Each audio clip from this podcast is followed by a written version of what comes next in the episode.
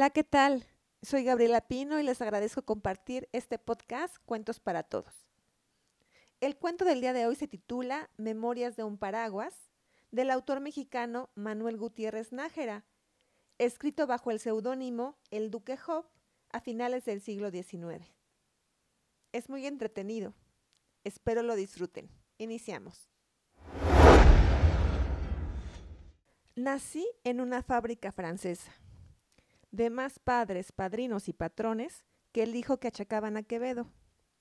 Mis hermanos eran tantos y tan idénticos a mí en color y forma, que hasta no separarme de sus filas y vivir solitario, como hoy vivo, no adquirí la conciencia de mi individualidad. Antes, en mi concepto, no era un todo ni una unidad distinta a las otras. Me sucedía lo que a ciertos gallegos que usaban medias de un color igual y no podían ponerse de pie cuando se acostaban juntos, porque no sabían cuáles eran sus piernas. Más tarde, ya instruido por los viajes, extrañé que no ocurriera un fenómeno semejante a los chinos, que vienen al mundo por millares, como los alfileres, siendo tan difícil distinguir a un chino de otro chino como un alfiler de otro alfiler.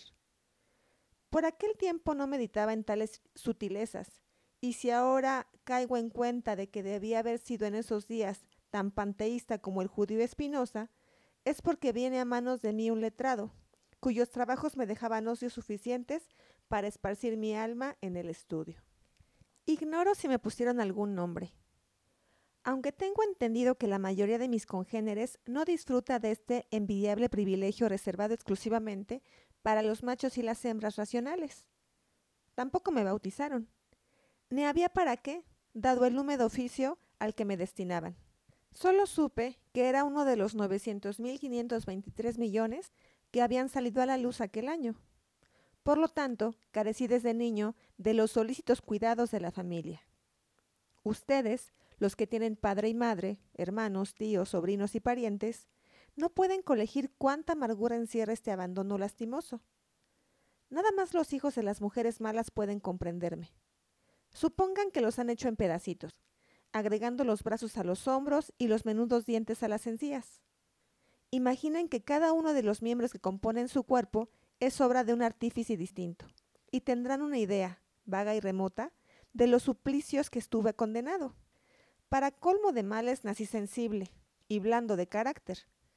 Es muy cierto que tengo el alma dura y que mis brazos son de acero bien templado, pero en cambio es de seda mi epidermis y tan delgada, tenue y transparente que puede verse el cielo a través de ella. Además soy frágil como las mujeres. Si me abren bruscamente, rindo el alma. A poco de nacido, en vez de atarme con pañales ricos, me redujeron a la más ínfima expresión para meterme dentro de una funda, en la que estaba tan estrecho y tan molesto como suelen estar los pasajeros en los vagones del Ramón Guzmán. Esa envoltura me daba cierto parecido con los muchachos elegantes y con las flautas, Solo Dios sabe lo que yo sufrí dentro del tubo, sacando nada más pies y cabeza entre congojas y opresiones indecibles. Los verdugos me condenaron a la sombra, encerrándome duramente en una caja de 99 hermanos míos. Nada volví a saber de mí, envuelto como estaba en la oscuridad más impenetrable.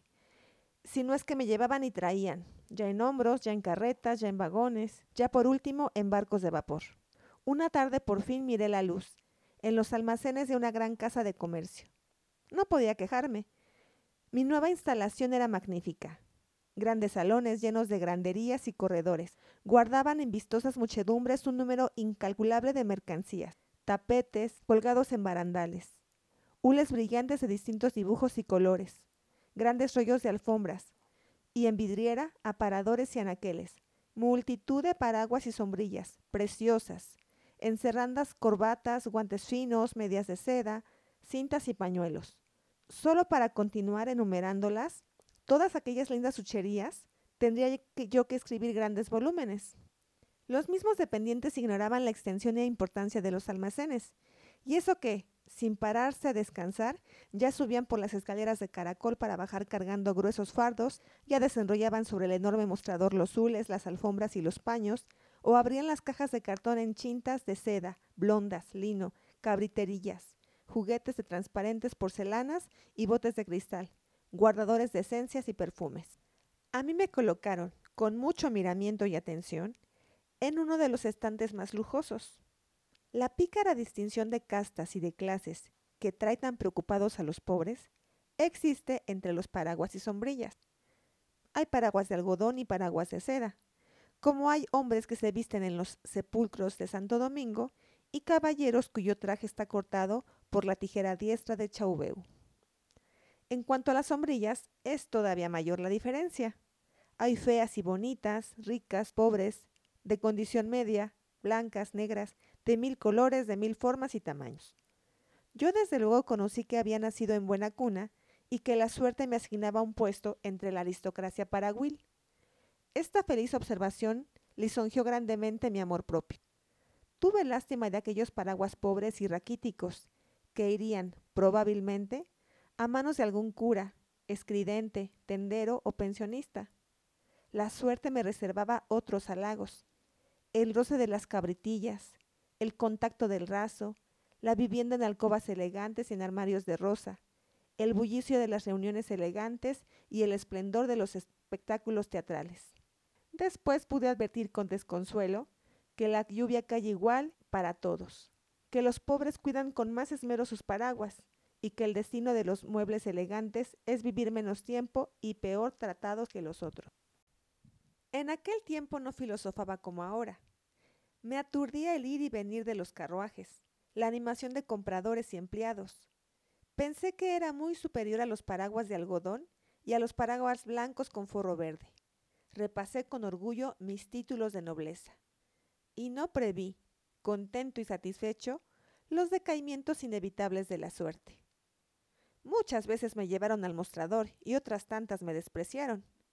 Esto prueba que no era yo el mejor ni el más lujoso. Por fin, un caballero de buen porte, después de abrirme y transparentarme con cuidado, se resignó a pagar seis pesos fuertes por mi graciosa y linda personita.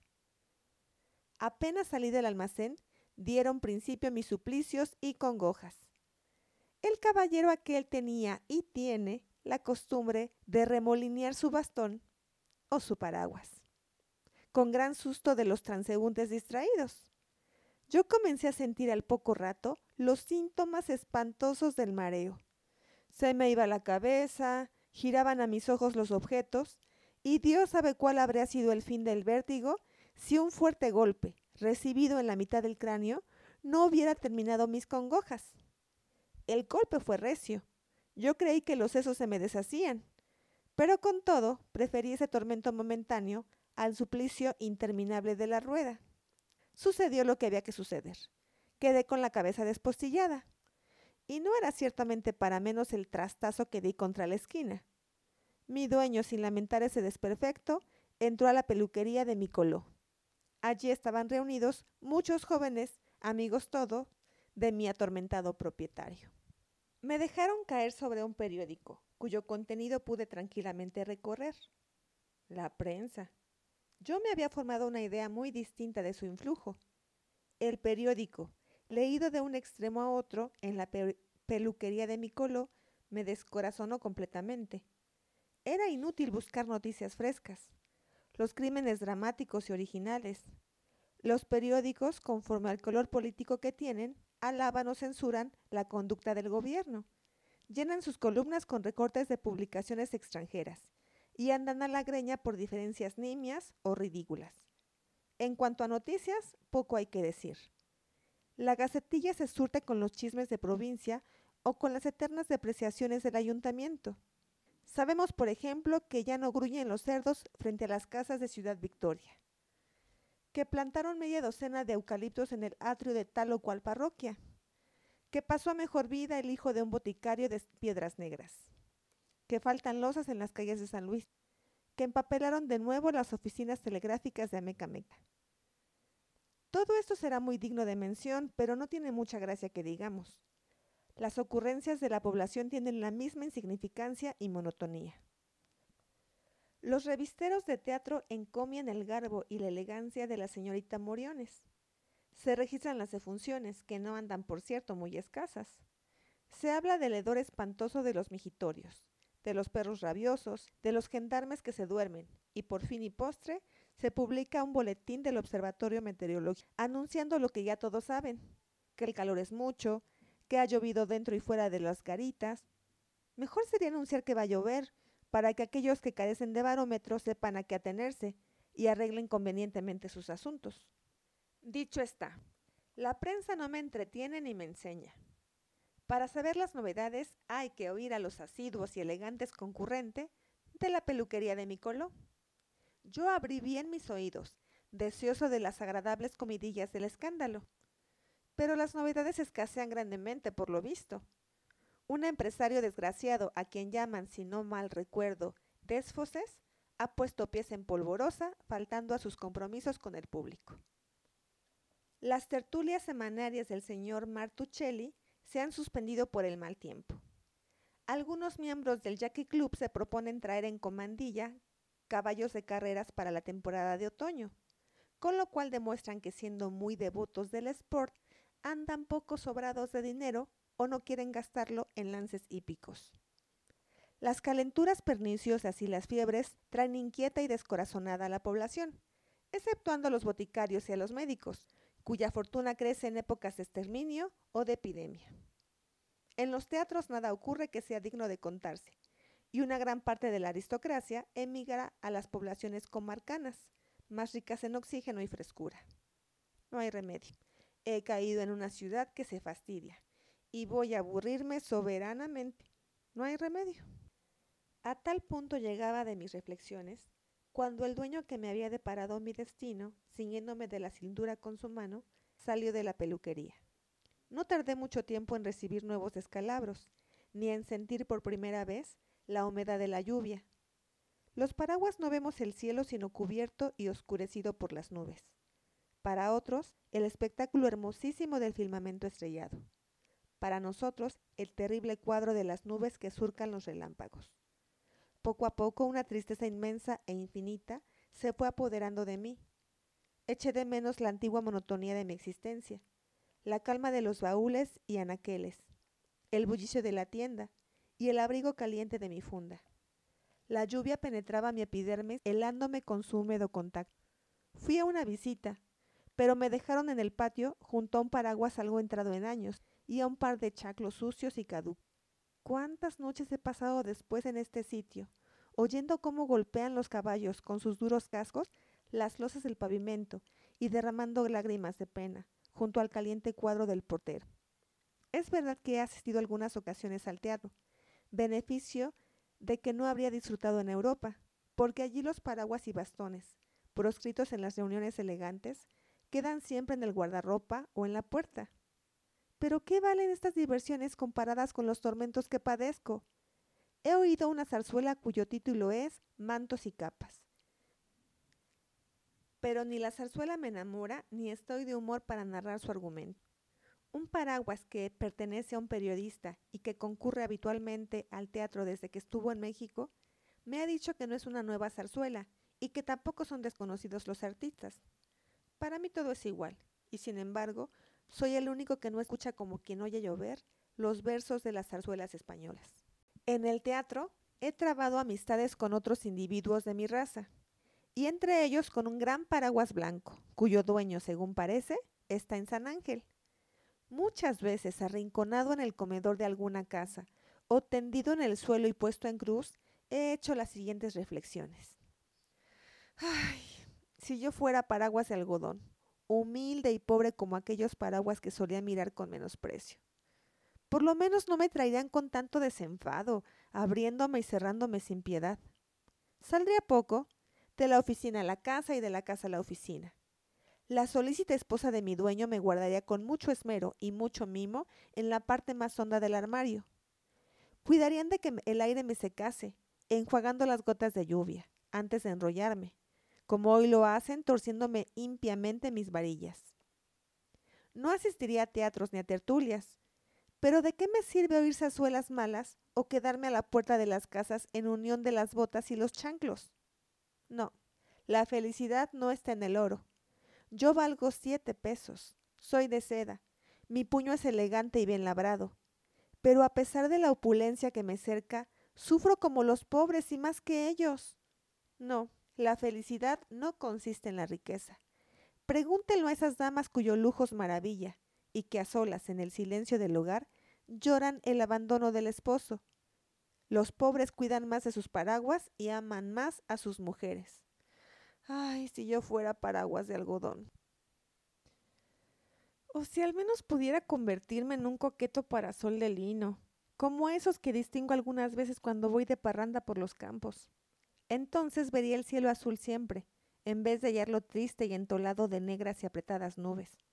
Con qué ansia suspiro interiormente por la pasible vida de los campos. El parasol no mancha su vestido con el pegajoso lodo de las calles. El parasol recibe las caricias de la luz y aspira los perfumes de las flores. El parasol lleva una vida higiénica, no se moja, no va a los bailes, no trasnocha. Muy de mañana sale por el campo bajo el caldo toldo de los árboles, entretenido en observar atentamente el caprichoso vuelo de los pájaros, la majestad altiva de los bueyes o el galope sonoro de los caballos. El parasol no vive en esta atmósfera cargada de penitencias, de bronquitis y de tifos. El parasol recorre alegremente el pintoresco lombrerío de Tacubaya, los floridos jardines de Miscuac o los agrestes vericuetos de San Ángel. En esos sitios veranea actualmente una gran parte de la aristocracia. Y el parasol concurre, blanco y limpio, a las alegres giras matinales. Hoy en el campo las flores han perdido su dominio, cediéndolo dócilmente a la mujer. Las violetas murmuran enfadadas, recatándose tras el verde de las hojas, como se esconden las sultanas tras el velo. Las rosas están rojas de coraje. Los lirios viven pálidos de envidia, y el color amarillo de la bilis tiñe los pétanos de las margaritas. Nadie piensa en las flores y todos ven a las mujeres ven cómo salen jugueteando de las casas, desprovistas de encajes y de blondas. El rebozo, pegado a sus cuerpos como si todos fueran labios, la ciñe dibujando sus contornos y descendiendo airosamente por la espalda. Una sonrisa retozona abre sus labios, más escarlatas y jugosos que los mirtos.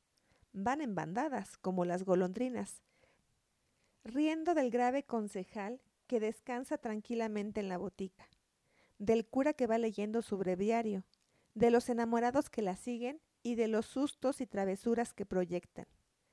Bajan al portalón del paradero, se sientan en los bancos y allí aguardan la bulliciosa entrada de los trenes. Las casadas esperan a sus maridos, las solteras a sus novios.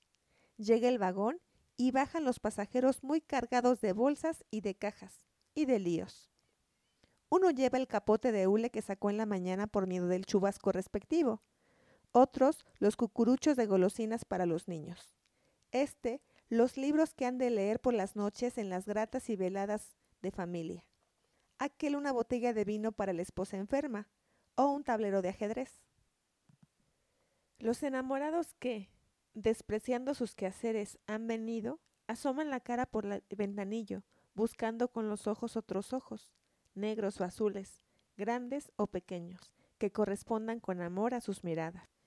Muchos apenas llegan cuando vuelven, y por ver nada más unos breves instantes a la mujer habitadora de sus sueños, hacen tres largas horas de camino. En la discreta oscuridad de la estación suelen cambiarse algunas cartas, bien dobladas, algunas flores ya marchitas, algunas almas que se ligan para siempre. De improviso, la campanilla suena y el tren parte. Hasta mañana. Los amantes se esfuerzan en seguir con la mirada un vestido de muselina blanca que se borra, la estación que se aleja, el caserío que se desvanece poco a poco en el opaco fondo del crepúsculo. Un grupo de muchachas atrevidas que, paseando, habían avanzado por la vía, se dispersa en tumulto para dejar paso a los vagones. Más allá corren otras, temerosas del pacífico toro que las mira con sus ojos muy grandes y serenos. El tren huye, los enamorados alimentan sus ilusiones y sus sueños con la lectura de unas pequeñas cartitas. Y el boletero, triste y aburrido, cuenta en la plataforma sus billetes. En la estación se quedan cuchicheando las amigas. Algunas pensativas trazan en la arena, con la vara elegante de sus sombrillas, un nombre o una cifra o una flor. Los casados que se aman vuelven al hogar, contándose el empleo de aquellas horas pasadas en la ciudad y en los negocios van muy juntos, del brazo. Las mamás refieren las travesuras de los niños, sus agudezas y donaires, mientras ellos saborean las golosinas y corren tras la elástica pelota. ¿Cómo se envidian esos goces inefables? Cuando la noche cierre, acabe la velada y llegue la hora del amor y del descanso, la mujer apoyará cansada su cabeza en el hombro que guarda siempre su perfume. Los niños estarán dormidos en la cuna y las estrellas muy despiertas en el cielo. Para sol, para sol. Tú puedes admirar esos cuadros idílicos y castos. Tú vives la honesta vida de los campos. Yo estoy lleno de lodo y derramando gruesas lágrimas en los rincones alitrosos de los patios. Sin embargo, también he conseguido cobijar aventuras amorosas. Una tarde, llevándome consigo un joven que es amigo de mi dueño, comenzaba a llover y pasaban, apresurando el paso, cerca de nosotros las costureras que salían de su obrador. Nada más voluptuoso ni sonoro que el martilleo de los tacones femeniles en el embanquetado de las calles. Parece que va diciendo, sigue, sigue. Sin embargo, el apuesto joven con quien iba no pensaba en seguir a las gitanas, ni a cometer empresas amorosas. Ya habrán adivinado ustedes al leer esto que no estaba mi compañero enamorado. De repente al volver una esquina encontramos a una muchacha linda y pispireta que corría temerosa del chubasco. Verla mi amigo y ofrecerme, todo fue uno. Rehusar el paraguas ofrecido con tanta cortesía hubiera sido falta imperdonable, pero dejar expuesto a la intemperie a tal galán y apuesto caballero era también crueldad e ingratitud. La joven se decidió a aceptar el brazo de mi amigo. Un poeta lo ha dicho. La humedad y el calor siempre son en la ardiente primavera cómplices del amor. Yo miraba el rumor de la muchacha y la creciente turbación del compañero. Poco a poco sus convenciones se fueron animando. Vivían lejos y era preciso que atravesáramos muchas calles para llegar hasta la puerta de su casa. La niña menudeaba sus pasos muy aprisa para encontonar la caminata, y el amante, dejando al descubierto su sombrero, procuraba abrigarla y defenderla de la lluvia. Esta iba arraiceando por instantes. Parecía que en cada átomo del aire venía montada una gota de lluvia. Yo aseguro que la muchacha no quería apoyarse en el brazo de su compañero ni acortar la distancia que mediaba entre sus cuerpos. Pero ¿qué hacer en trance tan horrible? Primero apoyó la mano, y luego la muñeca, y luego el brazo, hasta que fueron caminando muy juntitos, como Pablo y Virginia en la montaña. Muchas veces el aire desalmado empujaba los rizos de la niña hasta la misma boca de su amante. Los dos temblaban como las hojas de los árboles. Hubo un instante en que para evitar la inminente coalición de los dos paraguas, ambos a su propio tiempo se inclinaron hasta tocar mejilla con mejilla. Ella iba encendida como gana, pero riendo, para espantar el miedo y la congoja. Una señora anciana, viéndolos pasar, dijo en voz alta al viejo que la cubría con su paraguas. Qué satisfechos van los casaditos. Ella sintió que se escapaba de sus labios una sonrisa llena de rubor. ¿Casados? ¿Recién casados? ¿Por qué no? Y la amorosa confesión que habían tenido en muchas ocasiones al respecto la timidez o el mismo amor salió, por fin, temblando y balbuceante de los ardientes labios de mi amigo. Ya tú ves, Parasol, si justamente me enorgullezco de mis buenas obras. Esas memorias, lisonjeras y risueñas, son las que me distraen de, mi abandono. ¿Cuál será mi destino? Apenas llevo una semana de ejercicio y ya estoy viejo.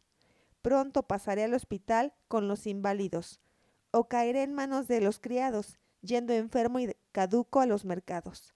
Después de pavonearme por las calles, cubriendo gorritos de paja y sombreros de seda, voy a cubrir canastos de verdura. Ya verás si hay razón para que lloren los rincones alitrosos de los patios. ¿Qué tal les ha parecido? Las reflexiones de los paraguas sobre la vida son muy interesantes. Guardan cierta profundidad y surgen sin maldad de su carente corazón. Gracias por escucharme y hasta la próxima.